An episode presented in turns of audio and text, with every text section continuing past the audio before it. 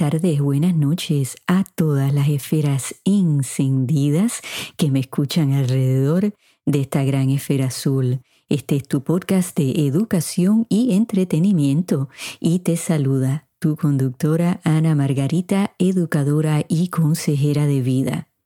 Amigos, he titulado este episodio Cinco señales que tu relación terminó. Y este mes de febrero se lo vamos a estar dedicando al amor y a la amistad. A mí me llegan muchas cartas haciéndome preguntas sobre el amor y la amistad. Y yo creo que la pregunta principal es el cuestionarnos si esa relación está bien o no, si ya ha terminado y no lo hemos aceptado. Creo que esto es muy importante de descifrar porque muchas veces sí estamos conscientes de que hay banderas rojas, pero miramos para el otro lado, las ignoramos y de momento pensamos que nuestra relación explota y termina. Y no ha sido de repente, claro que no. Han habido señales y esas son precisamente las que vamos a identificar. Si estás escuchando este podcast, probablemente ya tu relación ha terminado. Y si no es así, a lo mejor tienes la oportunidad de identificar esos patrones de comportamiento y ir sanando esa relación que está rota. El que esté rota no quiere decir que no se pueda volver a poner esos pedacitos juntos y a revivir ese amor y esa amistad. Vamos con la primera señal. Cuando tu yo está perdido. ¿Y qué quiere decir eso? Bueno, pues que hemos cambiado a alguien que nos reconocemos, nos miramos al espejo y decimos, ¿qué pasó conmigo? Y constantemente nos encontramos cambiando, transformándonos para complacer a esa otra persona. Estamos constantemente diciendo que sí cuando en realidad queremos decir que no. Estamos tratando de ver si esa persona está en paz con nosotros o la provocamos constantemente. Porque amigos, algo que es muy claro es que si esa persona, esa amistad, esa pareja constantemente se molesta o nos critica cuando decimos algo, simplemente por el hecho de nuestra presencia cuando entramos a su espacio, y eso provoca algún tipo de guerra, que se retiran, que nos rechazan, esas son señales bien claras de que estamos provocando sentimientos negativos hacia nosotros y eso hay que observarlo y ver cómo lo podemos mejorar, porque si no, definitivamente quiere decir que esa relación terminó, si no somos aceptados como somos. Si esa persona no quiere trabajar con nosotros para ayudarnos a cambiar esas cosas que a lo mejor están afectando la relación, o sea que nos descartan. Ojo con eso. La segunda señal. Cuestionamos constantemente cómo comunicarnos con esa pareja, con esa amistad. ¿Qué quiere decir eso? Bueno, pues encontramos que nuestros comportamientos, nuestros patrones son compulsivos, o obsesivos, estamos constantemente llamándolos, entonces nos preguntamos, ¿lo debo llamar ahora? ¿Debo mandarle un texto? Déjame ir a las redes sociales a ver qué cosa eh, posteó, vamos a ver si me contestó las historias que puse en Instagram, si le dio un me gusta o sea, estamos en ese círculo vicioso y tenemos dificultad saliéndonos de él.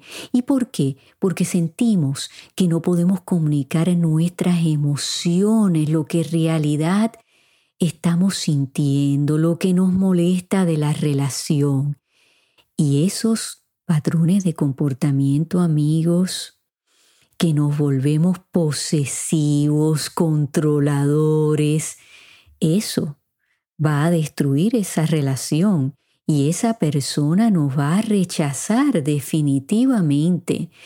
Si por otro lado esa persona se comporta de esa manera con nosotros, que todo el tiempo está pendiente a lo que estamos haciendo, cuestiona todo lo que decimos y lo que hacemos, hay claramente una ruptura en esa comunicación. Y esa es una bandera roja bien grande que hay que observar. La tercera señal cuando no sabemos el estado de nuestra relación, o sea, no sabemos dónde estamos parados. Somos amigos con derechos, somos mejores amigos, somos novios, aquí hay un compromiso de pareja. ¿En dónde estamos? ¿En qué etapa estamos de esa relación? ¿Te presento como mi pareja? ¿Te presento como mi mejor amiga?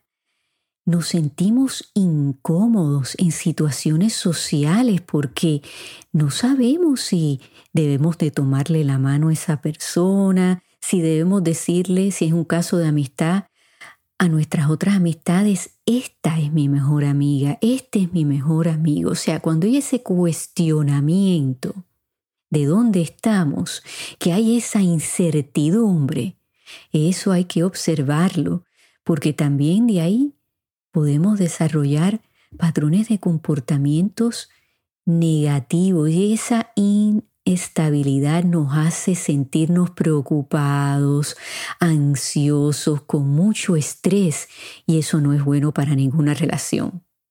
Señal número cuatro, cuando todo lo que esa persona hace y dice nos molesta.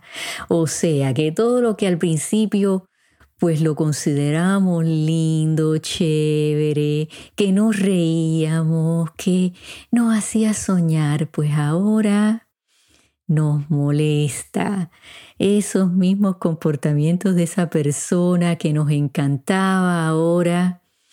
No queremos que eso suceda alrededor de nosotros. Creo que algo que nos abre mucho los ojos es cuando recibimos una llamada o un texto de esa persona y de momento decimos, ay Dios mío, es fulano, es fulana.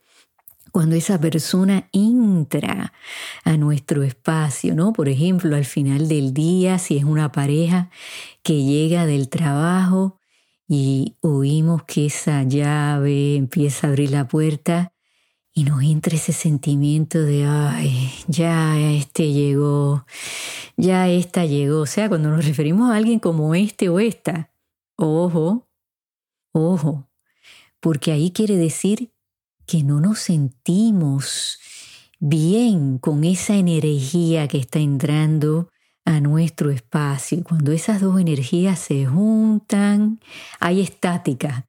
Amigos, no hay armonía. Y a eso hay que prestarle atención porque ahí viene el hastío, ahí viene cuando empezamos a rechazar a alguien, a descartarlos, los abandonamos emocionalmente. La quinta y última señal es cuando ya nos damos cuenta que no compartimos los mismos valores. Esta es bien importante, amigos. Por eso hay que identificar lo que es esencial para nosotros, lo que necesitamos en una relación. Si ya no compartimos los mismos intereses.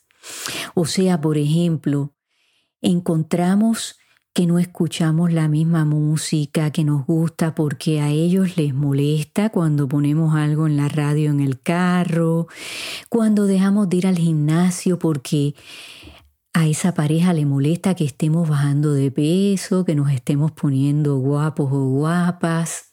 Cuando esa persona nos exige que pasemos todo el tiempo con ellos y dejamos de pasar tiempo con amistades, con familia cuando a lo mejor encontramos que estamos tomando mucho alcohol porque queremos desconectarnos y antes tomábamos alcohol en situaciones sociales para disfrutarlo, pero no para anestesiarnos. Ojo con eso. También creo que aquí hay un punto bien importante. Es diferente el sentir química por una persona y sentir compatibilidad.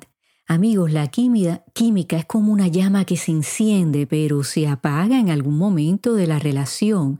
Ahora, la compatibilidad ahí es cuando compartimos valores, intereses, estamos conectados, nos gusta pasar tiempo juntos. ¿Y saben una manera que podemos poner esto a prueba? Si ustedes ahora mismo tienen una pareja o tienen un mejor amigo o amiga y quieren saber si no son compatibles, si esa química se ha apagado, si algo está pasando que es negativo entre ustedes, salgan con otra persona o personas. Y si ustedes se sienten libres, aliviados y sienten que son ustedes que no tienen que pretender ser otra persona. Eso ahí les está dando respuestas en qué estado está esta relación. Si ustedes se sienten mejor con otras personas que con esa pareja, que con esa amistad, hay que darse cuenta que aquí hay algún tipo de ruptura. ¿La quieren arreglar o quieren aceptar que esta relación ha terminado y quieren seguir adelante y tienen que dejar ir y reconocerlo. Y así poder tomar las lecciones de esta relación para entonces en el futuro tener una relación saludable. Tú te lo mereces, mereces el que puedas dar lo mejor de ti y que alguien te dé lo mejor de ellos y vivir en un buen balance, en paz y encontrar esa felicidad que merecemos todos. La semana que viene les voy a explicar lo que yo considero que es una relación saludable, así que acompáñenme amigos. Y en donde quiera que ustedes se encuentren en esta gran esfera azul, enciendan esas esferas, regalen y reciban luz hasta que nos volvamos a escuchar.